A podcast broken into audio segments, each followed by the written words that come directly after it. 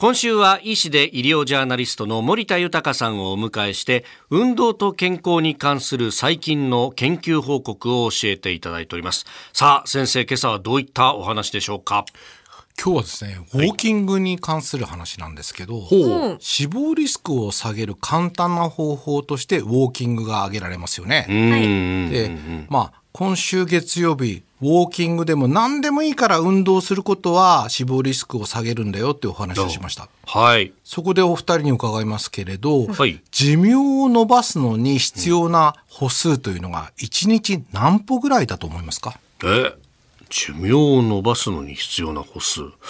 なんかよくこう目標とかで言われるのなんだ一ね万歩計なんて言いますよね。だから1万歩ぐらいとか？8000歩とかは聞いたことありますね。うん、素晴らしいですね。あのこの1日何歩が一番いいかについてはもう報告が様々あるんですよね。日本国内では飯田さんおっしゃったように健康のためには1日1万歩歩くのが良いとよく言われますけど、ええ言いますよね、それよりやや少ない歩数でも健康の維持や増進につながる可能性が、アメリカのバンダービルト大学によって報告されて、ネイチャーメディシンという権威ある医学誌に報告されたんですね。報告された新たな研究では、はい、6000人以上の中高年の人を約7年にわたって追跡したんですが、うん、1日の歩数が8000歩から9000歩以上の人は、さまざまな病気の発症が少ないことが分かったんです。どんな病気かというと、肥満、高血圧、糖尿病、睡眠時無呼吸症候群、うん、胃食道逆流症、うつ病、こういった発症が少なくなったということなんですね。この1日8000歩から9000歩ということですけれど、はい、歩幅にもよりますけれど、距離に換算すると約6.4キロの歩行に相当すると考えられています。こ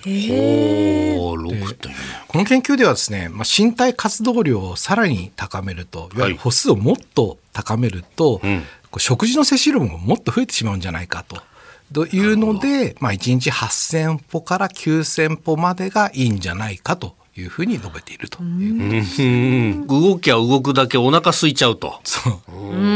またですね、国内では中之条研究というのがありまして、はい、群馬県中之条町の住民を対象に研究を行って、はい、どのような運動をどの程度行えばよいかというような予防基準を示したんですが、この研究ではですね、病気の予防効果は1日1万2000歩までが頭打ちで、うん、1日8000歩が健康のために最も適した活動量だと導き出してるんですね。で興味深いのがですね、はい、歩くペースなんですがスピードなんですが、うん、会話はできるけれど、うん、歌は歌うことができないぐらいがいいということなんです。本格的に歌おうとすると結構ね息も切れるからね。さらに別の研究もありましてね南デンマーク大学の研究によりますと、はい、1日最大1万歩までは2,000歩増えるごとにリスクがですね8から11%の割合で低くなるということなんですね。で、まあ、この論文には1日1万歩でメリットが最大化すると。でそこまで多い歩数でなくても歩くことでメリットを得られるだろうということなんですよね。